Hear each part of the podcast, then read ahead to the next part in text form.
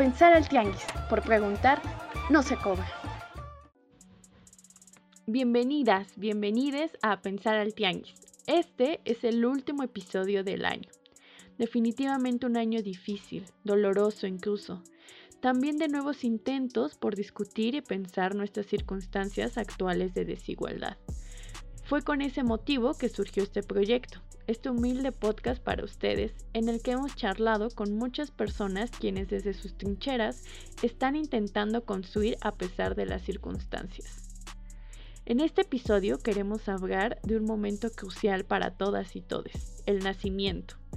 El parto es un momento crucial para madre e hija o hije. Las parteras han acompañado a las mujeres en sus procesos de parto desde siempre. La idea de que el parto médico es mejor que la partería y que debiera ser la única forma se construyó como un método de control sobre nacimientos y el cuerpo de las mujeres, relacionando la partería con el atraso, la marginalidad, la pobreza y la ignorancia. Sin embargo, nada podría ser más falso, pues la partería es la recolección de saberes desde hace miles de años. La partería no se trata de solo un nacimiento seguro para la madre y su hija, sino el acompañamiento afectivo y de cuidados en todo el proceso. Quisimos hablar sobre partería en nuestro último episodio del año porque creemos que es un ejercicio que nos muestra cómo los saberes no solo sirven para instrumentalizar cuerpos y vidas, sino para crear redes de cuidado que protejan la vida, una vida dignificada donde la voluntad sea respetada y acompañada. Hoy hablaremos con Partera en Bici, una mujer partera en la CDMX. Y bueno, yo soy Ekaterina Sicardo Reyes y comenzamos.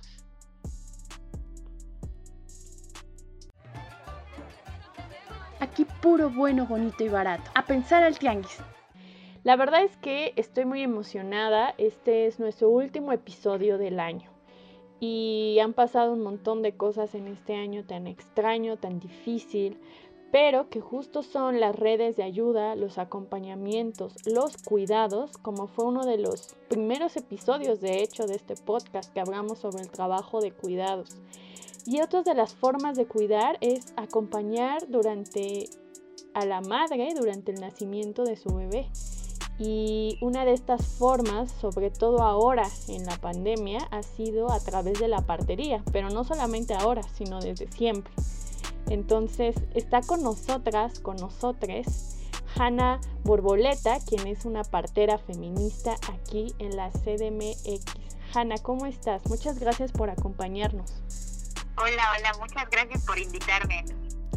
Oye, te podemos encontrar como partera en bici. ¿Qué onda? ¿Por qué partera en bici? ¿Y desde cuándo eres partera? ¿Cómo iniciaste en esta aventura de la partería? Pues mira, partera en bici porque eh, yo ando en bici eh, y voy a todos lados, o sea, la bicicleta es mi medio de transporte y, la, la, promuevo, la defiendo mucho, me parece un, medio de transporte eh, súper útil y, maravilloso en esta ciudad, entonces como eso es algo que me define, o sea, todo el mundo me ve llegar en bici siempre, ¿no?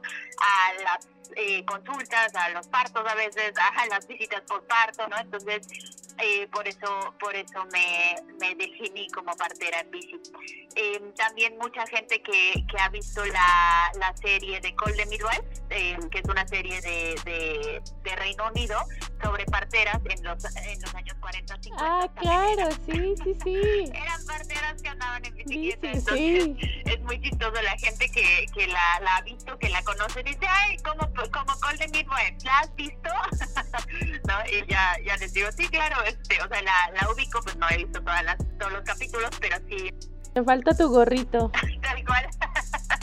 sí, sí, entonces es, este, muy significativa la bici para mí, para mi vida, porque también significa mucha libertad, mucha autonomía, ¿no? Este, mucha, mucha eh, decisión, digamos, propia sobre, sobre lo que quieras hacer, ¿no? Porque vas en tu bicicleta y pues paras si quieres parar, ¿no? Este, vas más rápido si quieres ir más rápido. Entonces, todo eso significa para mí la bicicleta, entonces por eso eh, adopté ese nombre de partera en bici en las redes.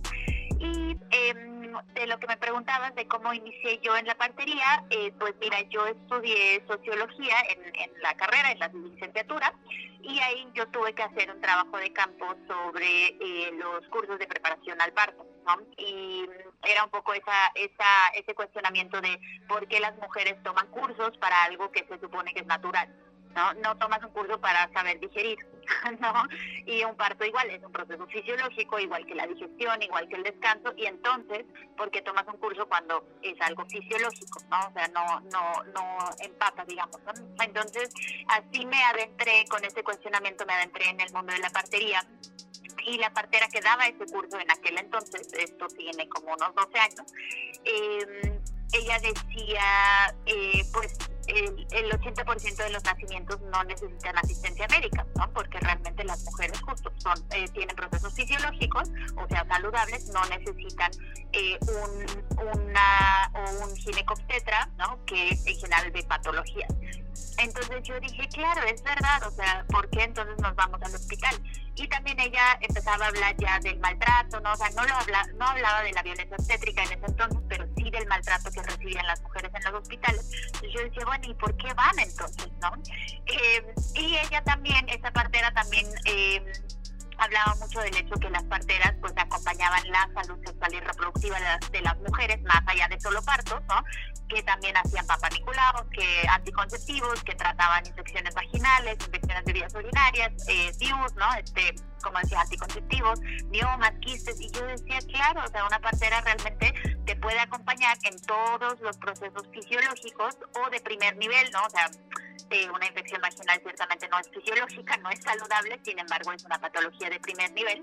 Entonces una partera te puede acompañar en todo eso, ¿no? Realmente tú necesitas una o un ginecobstetra si realmente tienes de segundo nivel para arriba, digamos, ¿no? Y tienes una patología eh, más importante.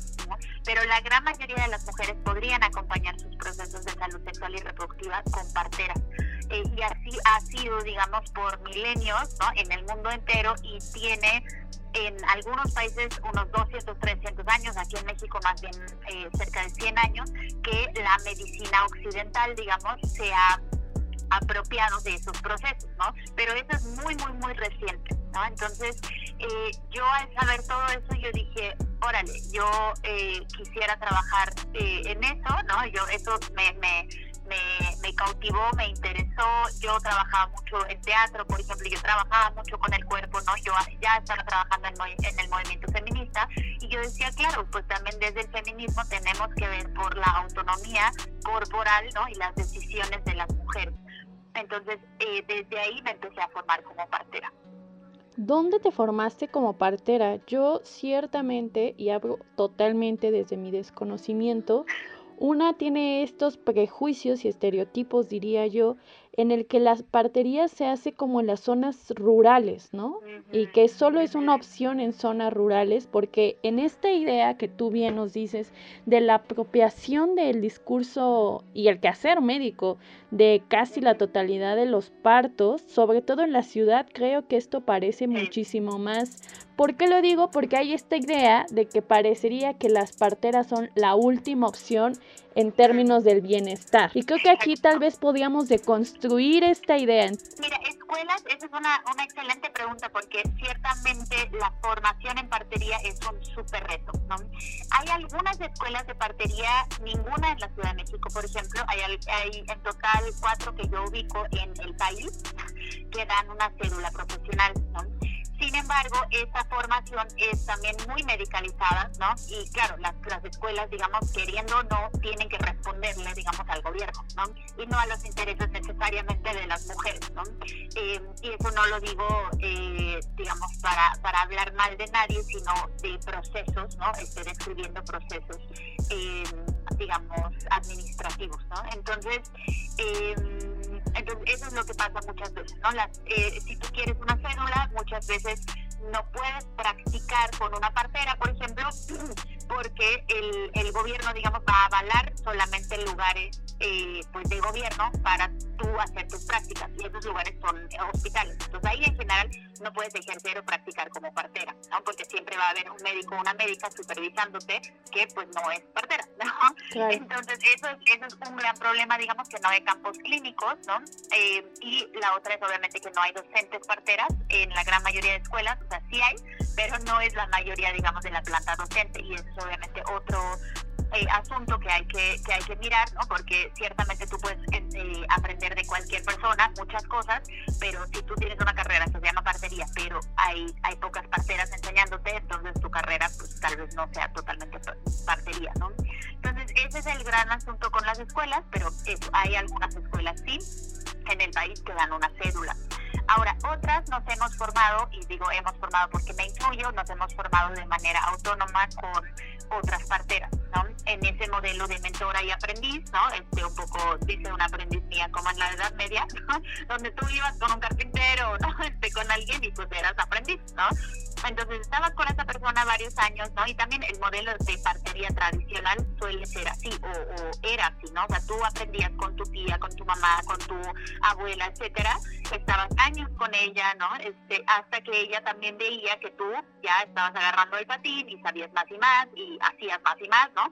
Y ella entonces te decía, ok, estás lista, ¿no? Evidentemente en la ciudad eso es mucho más difícil porque no hay una cosmovisión de, de pues que, tu, que tu tía te diga cuando cuando estés lista, ¿no? O sea, eso en la ciudad en general no se acepta, digamos, ¿no?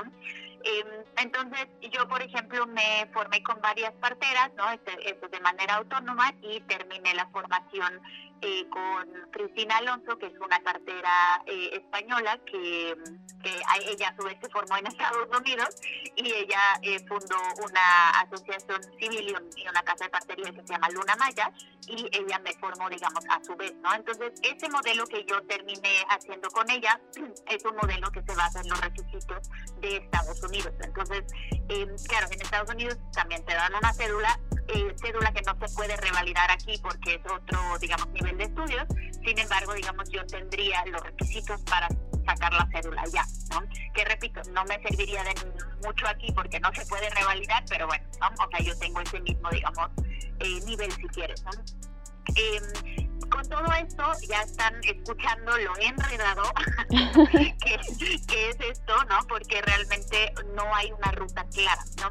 Yo también formo parteras en ese mismo modelo, ¿no? Este, con esos requisitos de Estados Unidos y este, hay exámenes, hay tareas, hay protocolos clínicos que ellas tienen que entregar, o sea, hay toda una serie teórica, eh, de trabajos teóricos, perdón, que ellas tienen que hacer o que nosotros como estudiantes, eh, ¿no? Yo también tuve que hacer, eh, o más obviamente la práctica, ¿no? O sea, tú estás con tu mentora en los partos, en las consultas prenatales, en las consultas postparto, en las consultas ginecológicas, ¿no?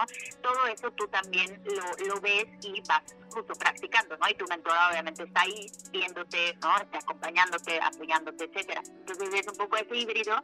El gran problema que tenemos es que ese modelo no es reconocido, ¿no? Entonces eh, la Secretaría de Salud y también de Educación Pública en México eh, hoy por hoy no reconocen, digamos, eh, modelos así, ¿no? Lo mismo pasa con la partería tradicional, o sea, hay, hay una renuencia muy, muy grande a reconocer el saber ¿no? de las parteras que nos formamos fuera de, eh, de instituciones educativas oficiales, puede decir. Contradicción entre sí reconocer, por ejemplo, eh, en, en, papel ciertamente, ¿no? Eh, la medicina tradicional, por ejemplo, indígena, ¿no? Sin embargo, en la práctica hay una gran discriminación, sobre todo contra las parteras, por ejemplo, indígenas, ¿no? Yo que estoy en la ciudad no es tanta justo porque soy de ciudad, porque hablo español, ¿no? Este, sin embargo, de todos modos hay una discriminación y hay un, hay un, este, hay una relación compleja, vamos a decir, este, porque soy partera y porque no tengo una cédula, ¿no?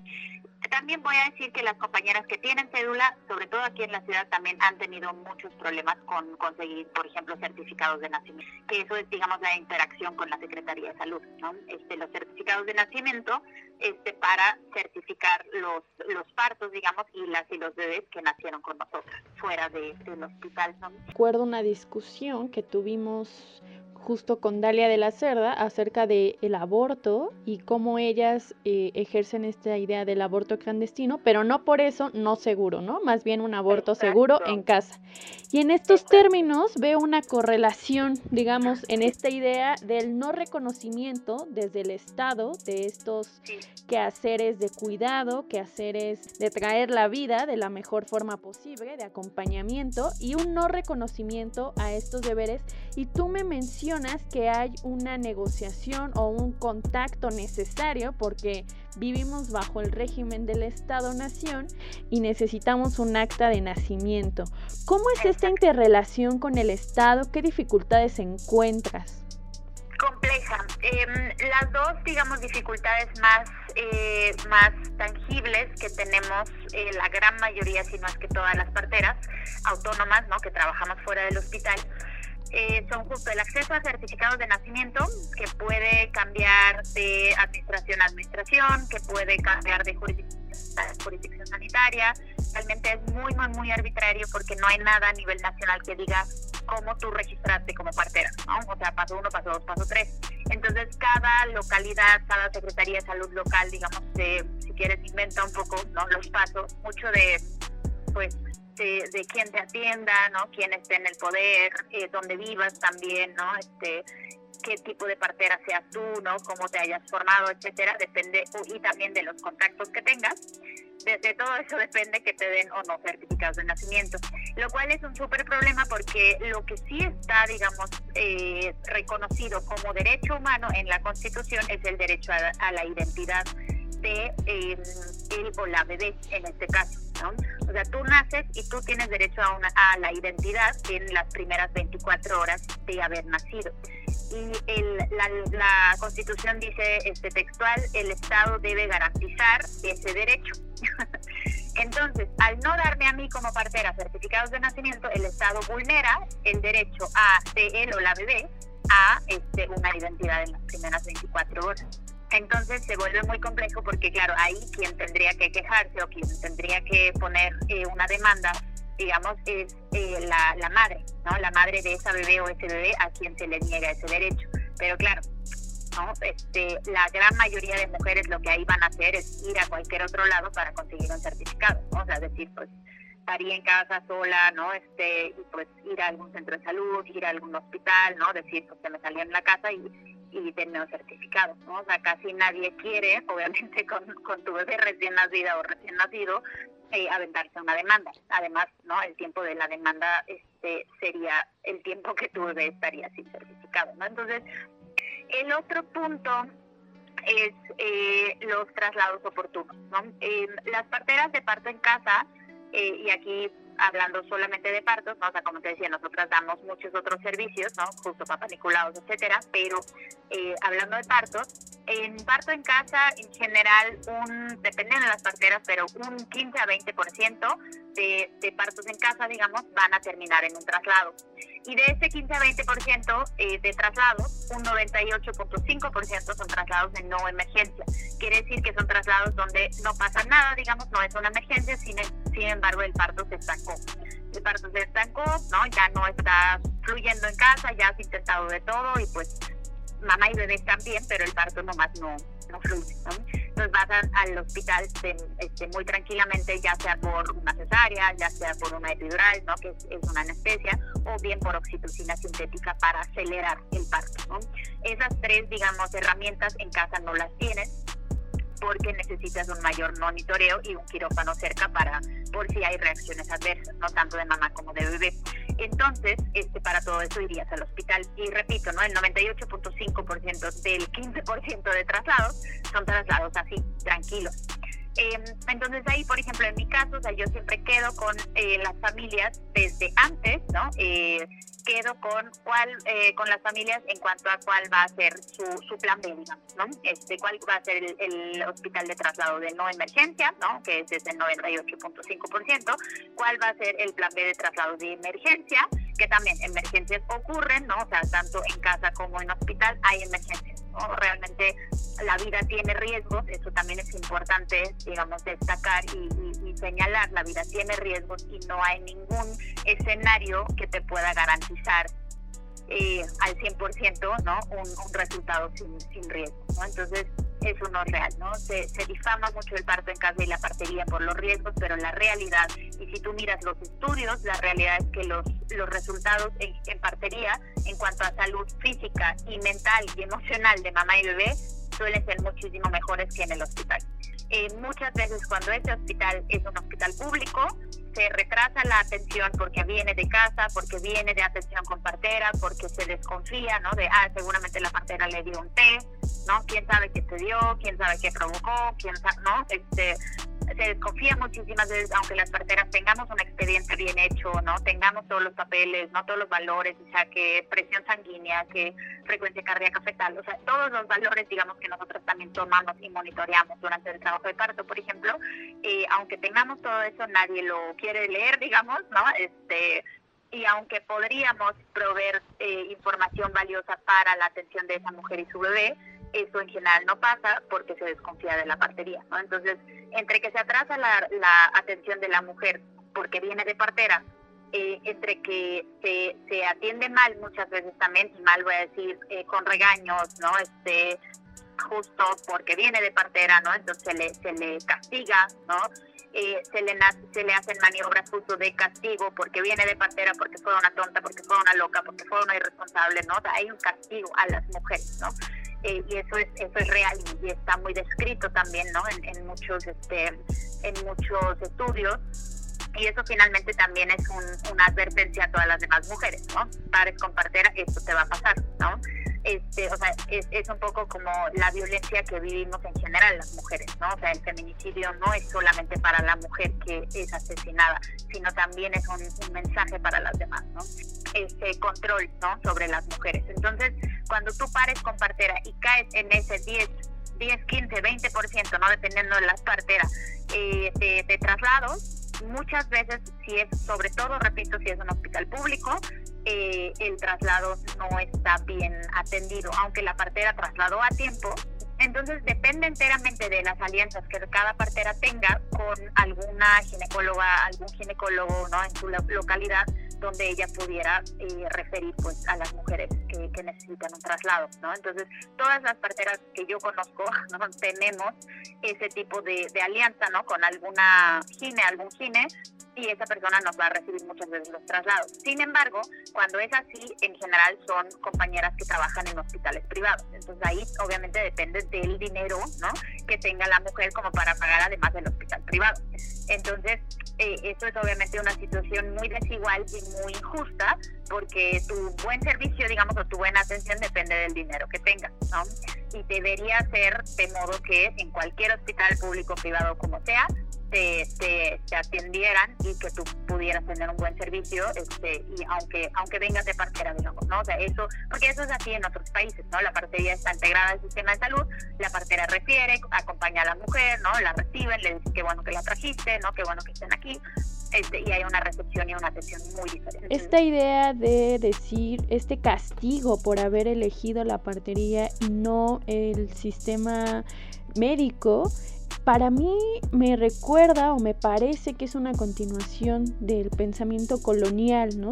En donde se castiga la partería en vistas como la magia, como lo raro, como lo incivilizado, ¿no? Eh, digo, sé que son fuertes las palabras que estoy diciendo, por supuesto no las pienso, pero me parece que detrás de estas, de estos castigos que se insertan, no solamente por supuesto en la partera, pero sobre todo también en los cuerpos de las madres e incluso en los bebés que están por nacer. Sí, desde luego. O sea, hay, hay una hay una idea y como tú decías al principio, ¿no? Este muy eh, muy clavada de, de, que la partería justo es el último recurso, ¿no? De, es, es algo que, que usas si no tienes acceso al, al hospital, ¿no? Este, es algo que usas si eres muy pobre de plano, ¿no? Y no puedes pagar este, el, el hospital, ¿no? O sea, así se ve, por ejemplo, en muchas zonas rurales, ¿no? Este, si no tenías, tienes dinero para el taxi al hospital o no, este, o la combi o, el transporte que haya, digamos, de tu comunidad a algún hospital, pues entonces vas como en la partera, ¿no? Entonces no es porque tú quieras. no es porque tú lo escojas, sino porque, ¿no? Este, porque no te queda de otra, digamos, ¿no? Y misma cosa aquí en la ciudad, o sea, y me lo han dicho gente de la Secretaría de Salud, que no entienden por qué aquí, en, o sea, cómo yo ejerzo aquí en la ciudad, porque aquí en la ciudad ya hay hospitales pues no entienden por qué las mujeres siguen con una partera, ¿no? Y, y lo que lo que me parece una constante, y como tú también lo dices, uno ese, ese castigo, ¿no? A las mujeres que se salen del local, digamos, ¿no?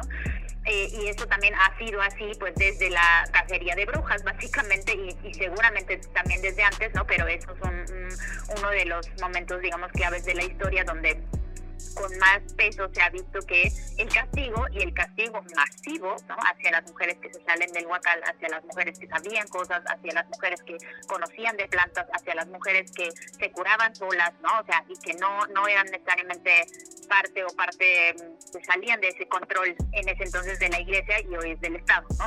Solamente ha cambiado, digamos, el, el dueño, ¿no? Pero, eh, pero realmente eso, ¿no? O sea, uno, esa parte del castigo, ¿no? Y, y dos, también esa parte de, no, no tomar en cuenta qué es lo que las mujeres quieren, ¿no? Porque justo al, al decir la Secretaría de Salud, al decir eh, no entiendo por qué las parte, eh, por qué, por qué las mujeres irían con pantera aquí en la ciudad porque ya hay hospitales, claramente no están escuchando los deseos y las preferencias de las mujeres porque siempre ha habido y siempre va a haber mujeres que dicen, yo no quiero ir al hospital, ¿no? Y si has estado, y esto también pasa en, en muchos países, en México no tanto, pero ha pasado en otros, y si tú estado no me garantizas una partera en casa, entonces yo paro sola yo no voy a ir a un hospital, ¿no? Y eso también, repito, está pasando este, en otros países donde, por ejemplo, sí hay una regulación de la partería, pero muy estricta, ¿no? Porque, claro, la regulación tiene ese otro peligro de que pues, si ya el Estado regula, entonces regula a su, a su antojo, digamos, ¿no? Entonces, em, de manera que, por ejemplo, mujeres que tuvieron una cesárea previa ya no eh, tienen permiso, y es muy fuerte eso, tienen permiso de intentar un parto, por ejemplo. Entonces, hay mujeres que dicen, ah, pues yo no quiero, yo no vuelvo a un hospital, se me trató muy mal, yo no, no quiero eso, yo voy a intentar un parto en mi casa. Y si tu Estado no me das, digamos, el permiso el derecho a una partera, yo voy a parir sola, pero yo no regreso al hospital, ¿no? Entonces, entonces, evidentemente el gobierno no está escuchando lo que esas mujeres quieren, ¿no? Y también los estudios, ¿no?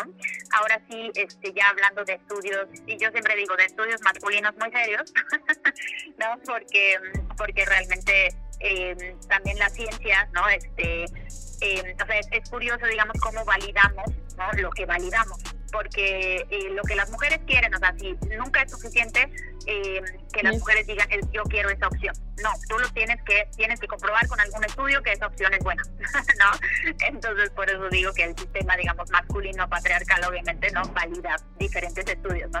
Entonces, eh, pero hasta esos estudios dicen que lo que la partería hace es buena idea, ¿no? Lo que las intervenciones, entre comillas, que la partería hace son buenas, llevan a buenos resultados. Las mujeres sobreviven más, ¿no? Y no solo sobreviven, sobreviven contentas, Porque no es solamente salir viva de un parto, también es salir con el alma rebosante y, contenta de un parto, ¿no? O sea, porque así entras a la maternidad, ¿no? Eh, no es solo sobrevivir y, sobrevivir de, ¿no? traumada, este, con el alma rota, ¿no? preguntándote qué hiciste mal para, ¿no?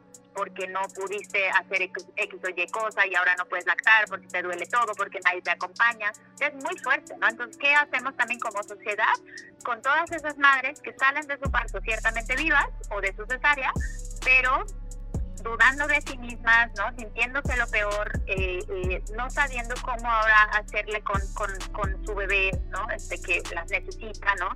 Ellas no están plenas, ellas no están contentas, ellas están tristes, están traumadas. Entonces, como sociedad también hay que preguntarnos, pues, ¿qué, qué estamos haciendo mal para que todas las mujeres o muchas mujeres estén entrando a la maternidad así? Claro, y me gusta esto que nos comentas porque pareciera que, y a lo mejor no se podría generalizar al total, pero sí hay una, un objetivo en el sistema médico que es como sacar al bebé, ¿no? Y es una instrumentalización del cuerpo de las mujeres porque en ese momento tu cuerpo solamente se observa como dador de vida para un bebé, ¿no? Sacarlo fuera. Pero desde la partería lo que yo he visto y tú nos quisiera que nos contaras con mayor detalle es que hay un acompañamiento completo que no solamente tiene que ver con la cuestión eh, del nacimiento como tal, sino con una cuestión emocional, espiritual y también hay una colectivización de responsabilidades, por ejemplo, sobre todo si está ahí el padre, ¿no? Que también se haga cargo de ciertas tareas durante el proceso. Correcto, sí, sí, en general las parteras acompañamos a las mujeres pues desde que empiezan a venir con nosotras, o sea, eso puede ser a los dos minutos de embarazo, eh, puede ser mucho más adelantadas, ¿no? No, no importa, pero en general hay una atención prenatal eh, justo previa al parto, ¿no? Entonces, ahí también hacemos consultas, platicamos muchísimo qué te importa a ti, qué es lo que quieres, ¿no? Cómo, cómo te imaginas el parto, qué, qué, qué deseas, cuáles son tus miedos, ¿no? Porque ciertamente también cada mujer es, eh, es diferente, cada mujer vive en un contexto social, económico, emocional eh, diferente y necesita diferentes cosas, desea diferentes cosas, ¿no? Entonces también las parteras en general hacemos una atención individualizada, ¿no? Eh, no, no trabajamos con recetas, ¿no? De paso uno, paso dos, paso tres, igual para todas, ¿no? Sino eh, hacemos una atención individualizada, perdón, para todas las mujeres. Llaman, sabemos cómo se llama su pareja si es que hay una, sabemos cómo se va a llamar su bebé, sabemos cómo fue este, digamos, recibido ese bebé o esa bebé, ¿no? Este, que si fue una sorpresa, que si fue en shock, si quiso abortar primero y después ya no, si fue fertilización in vitro, si es una pareja lesbiana y fue un donador, o sea, ¿no? Sabemos la historia de esta familia y eso es importante porque eso también me da a mí como partera la oportunidad de dar una atención, eh, digamos, eh, hecha a mano para cada mujer y su familia y eso mejora los resultados, ¿no? Porque yo me sé tanto la historia emocional y el contexto emocional de esa mujer como también sus valores de sangre normales, ¿no? O sea, que ella normalmente maneja, cuando para esa mujer se sale algo de la normalidad, ¿no? Em, entonces, hacemos esa atención desde eh, la parte prenatal, ¿no? Acompañamos el parto también desde que la mujer nos diga que quiere el acompañamiento. O sea, hay mujeres que dicen, ¿sabes qué? Pues estoy muy, muy bien sola, ¿no? Este, te llamo más al rato, ¿no? Cuando esto arrecia un poco más. Hay mujeres que dicen, sé que esto está empezando, no tengo contracciones muy esporádicas, pero estoy muy nerviosa, entonces quisiera que, que vinieras un rato, ¿no? Entonces a veces vamos un rato a su casa, estamos ahí, hacemos masaje, escuchamos a tu bebé, la, la ayudamos a tranquilizarse, ¿no? Este, hacemos un té, platicamos, etcétera, y después nos volvemos a ir a veces, ¿no? Y eso de la corresponsabilidad también que decías, es, es, algo muy muy importante y muy bonito porque como las parteras suponemos que el parto, ¿no? el embarazo, el parto y el posparto son procesos fisiológicos, también nosotras eh, vamos a dar, digamos, ciertos, ciertas herramientas, pero también el viaje en sí, ¿no? el viaje emocional, físico, espiritual que, que supone esa transformación tan grande que es el embarazo, parto y posparto, ese viaje también lo tiene que estar dispuesta a hacerlo la mujer. Y hay mujeres que no lo quieren hacer, ¿no? Y, y lo digo sin, sin reproche, ¿no? O sea, eso no, no es malo ni bueno, pues, pero hay mujeres que dicen, eso está cabrón, no, no quiero, ¿no? Mejor quiero que me ponga una, una epidural, no sentir nada, ¿no? Este, o quiero directo una cesárea hay obviamente una corresponsabilidad entre parteras y mujeres porque yo no voy a parir por ti, ¿no? Nadie puede parir por ti, ¿no? Entonces ahí es súper importante tú también, tú como mujer, ¿no? Esté embarazada, y tener esa claridad, ¿no? De que tú te vas a, a, aventar al abismo, ¿no? Eh, a la incertidumbre de, de, pues, qué va a pasar, nadie sabe, ¿no? O sea, nosotras obviamente vamos a estar a tu lado. El, el embarazo y el parto y el posparto creo que son sucesos por excelencia, ¿no? Que nos, nos ponen de, de frente de un cachetadón esa, pues, esa falta, ¿no? De, certeza que, que, hay en la vida, pues, ¿no? Porque la vida es incierta, solo que no, no nos gusta, pues, mirar eso, ¿no? No nos gusta eh, no tener certeza, nos gusta también las parteras acompañamos en el posparto, ¿no? Porque en la sociedad hay mucho esa idea de, bueno, ya si sobreviví el parto, entre comillas, pues ya está, ¿no? O sea, ya, ya se sacó justo el peto de su, del cuerpo de su madre, ¿no? Este, y lo digo entre comillas y parafraseando, digamos, ¿no? el pensamiento obstétrico, eh, si ya se hizo esto, pues ya listo, ¿no? Y se le sueltan a las mujeres, pues ahora la maternidad y a ver cómo le hacen, ¿no? Pero, pero también el posparto, pues es, es este, difícil, o sea, el posparto es un tiempo también donde te acostumbras pues a tu bebé, tienes leche, te duelen las chichis, tienes hemorroides, ¿no? Tuviste un desgarrito, te tuvieron que suturar, te duele al sentarte, o sea, hay muchas cosas que ahora se tienen que recuperar, ¿no? Y entonces ahí también las parteras estamos cerca para acompañarte, ¿no? Para echarte porras, para revisar tu desgarre, para ayudarte con la lactancia, para ¿no? abrazarte, para decirte lo estás haciendo increíble, ¿no? Y para estar contigo. Entonces, eso también eh, en general hace que las mujeres estén mucho más sostenidas, ¿no? Porque ellas tienen que cuidar a su bebé. Entonces, ¿quién cuida a las que cuidan? Y las parteras en general hacemos eso. Eso me encanta lo que estás diciendo. Primero la idea de no juzgar y aceptar que hay mujeres hay diversidad de mujeres con diversidad de deseos y formas de eh, vivir el parto. Eso me encanta, pero por otro lado, esta descripción acerca del acompañamiento en el posparto, en términos de el trabajo de cuidados, de entender quién cuida, a quienes cuidan, y sobre todo en esta idea de remirar la idea de la maternidad que tenemos como esta mujer que decidiste ser madre y te tienes que hacer cargo al 100% de los hijos, de las hijas, de los hijes y que no hay una idea colectiva sobre los cuidados. Sin embargo, estas redes de mujeres, de las parteras, que son, digamos, un bastión también de una colectivización de cuidados de esos seres humanos nacientes. Sí, ojalá y fuéramos un bastión. este, eh, sí, creo que se, o sea, se, eh, se ha dejado muy de lado justo el posparto, como decíamos, ¿no? Em, creo que eso está cambiando muy poco a poco, o sea, hay más y más, por ejemplo, dulas posparto, ¿no? O sea, mujeres que se dedican a acompañar a otras mujeres, o sea, no son parteras, pero acompañan desde sí distintas herramientas, ¿no? Este, eh, terapéuticas, por ejemplo, o la misma presencia de, sabes, que yo voy a tu casa y yo voy a hacer el quehacer, ¿no? Olvídate, ¿no? Como también también desde, desde esa parte, o sea, sé de lactancia, pero también te voy a este, hacer un caldito, ¿no? Este, o sea, esas, esas mujeres que también reivindican el acompañamiento postparto y dicen, yo me voy a formar específicamente para acompañar a otras mujeres en postparto, ¿no? Entonces, ahí sí creo que hay más y más esta esa conversación, ¿no? Sobre cómo le hacemos también como sociedad para no dejar solas a las madres, a las mujeres que son madres en el posparto, sobre todo inmediato, no es leche, sino mm, lo que no tienen es apoyo. O sea, en general tienen leche, pero no tienen apoyo de cómo hacerlo, ¿no? La lactancia también necesita toda una red, una familia también comprometida, ¿no? O sea, la mujer lactando, pero también la pareja llevándole comida, ¿no? Este, su mamá haciéndole calditos, su papá este, haciendo el quehacer, ¿no? Este, su mejor amiga sacando los perros, o sea, todo esto se necesita hacer, digamos, para que ella pueda lactar. Pienso en lo que hemos estado hablando durante los últimos minutos y frente a un Estado que busca controlar los cuerpos, que busca controlar y sistematizar las formas en las que eh, se pare, eh, pero que no cumple, por cierto, con lo mínimo que debería de cumplir, que es, eh, que es los servicios de salud para todas y todes de una forma igual, ¿no? De una forma digna, porque eso tampoco lo cumple, a pesar de que sí cumple con la forma de control. La partería, me gustaría que una de las reflexiones de este programa es que no es la última opción, no es la opción del ya que, es una opción digna para que las mujeres decidan sobre sus propios cuerpos, sobre una forma en la que no solamente eh, traigan a un bebé, a una beba al mundo, sino eh, que lo hagan de la manera en la que ellas quieren y que nos hace reflexionar de la importancia de colectivizar el trabajo de cuidados. Que la maternidad no significa que tienes que tener obligatoriamente el monopolio de este trabajo de cuidado, sino de la importancia de colectivizarlos.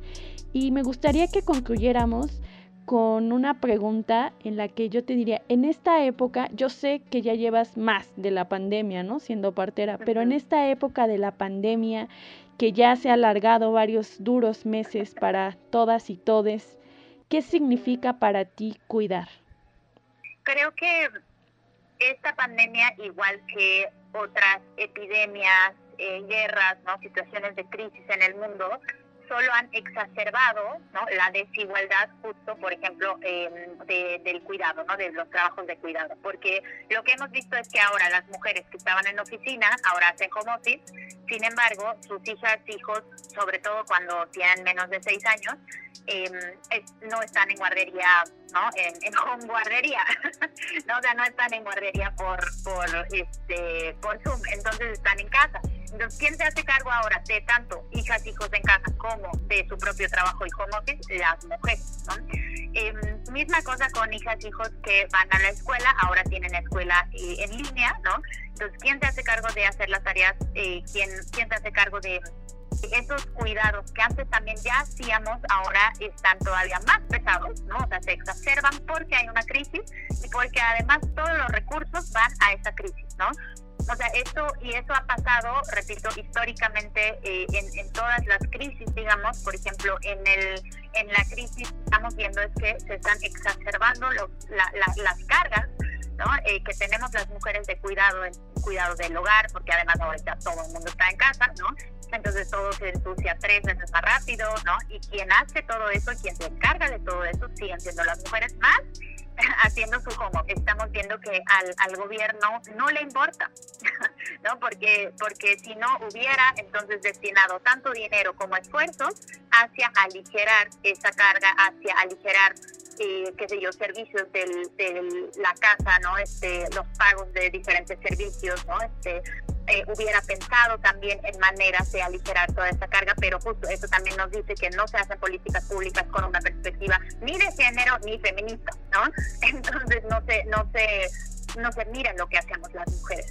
Así es, entonces pues solo un poco para concluir recordando lo que ya nos había contado Yasyana en, en este programa es pues pensar fuera del Estado. Y pensar fuera del Estado son las redes colectivas de mujeres que ayudan a hacer abortos seguros en casa con misoprostol. Son las redes de parteras que ayudan a parir en casa de manera segura, de manera, em, de manera digna. ¿No? Y eso es verdad, como hemos visto y el objetivo de este podcast reiteradamente es que no solo la pandemia, pero que la pandemia lo agudiza más, las desigualdades definitivamente nos afectan de forma diferenciada y esto no se justifica en ningún sentido. Hanna Borboleta, dinos, cuéntanos, ¿dónde podemos seguirte? Yo sé que tienes un blog precioso, que ya leí varias entradas y esa fue lo que me animó a decir, necesitamos que esté aquí con nosotras, con nosotros. Muchas gracias por esas porras. Sí, yo tengo un blog que se llama parteraenbici.com. Eh, también me pueden encontrar en Instagram y en Facebook como Partera en Bici.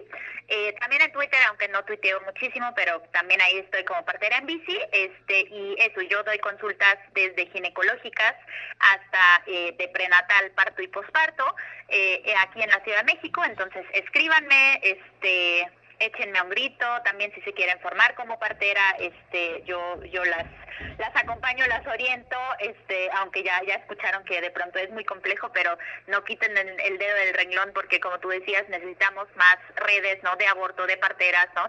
También de parteras acompañando abortos, ¿no? O sea, todo eso también existe y, y debe existir más. Eh, yo estoy totalmente de acuerdo que, tenemos que echar todo, todos los kilos pues hacia, hacia la creación de esas redes porque como nos ha enseñado el feminismo pues las redes de mujeres salvan vidas y corduras. Entonces creo que eso es súper súper importante y, las enseñanzas también no entre otras que nos ha traído esta pandemia es, es repensarnos no como como colectividad y, crear más más redes no que, que nos van a sostener Así es, colectivizar los saberes definitivamente salvan vidas. Hanna, muchas gracias por estar aquí hoy. Querida, muchísimas gracias por invitarme. Aquí puro bueno, bonito y barato. A pensar al tianguis. Una y otra vez no dejaremos de repetir que nuestra intención es declarar que la meritocracia no tiene ninguna justificación más que legitimar un sistema de privilegio supuestamente basado en el talento y el trabajo. También que el papel del Estado es mantener ese status quo incluso con supuestas buenas intenciones. Por eso, imaginar fuera del Estado es un espacio de posibilidad.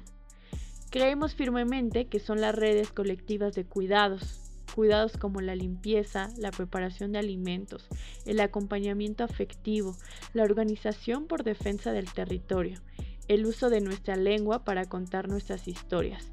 Todo esto son posibilidades de autoorganizarnos y mantenernos a salvo. Sin embargo, debemos de romper con las ideas que justifican la precarización del trabajo de cuidados y empezar a verlos como una opción política para construir otros porvenires.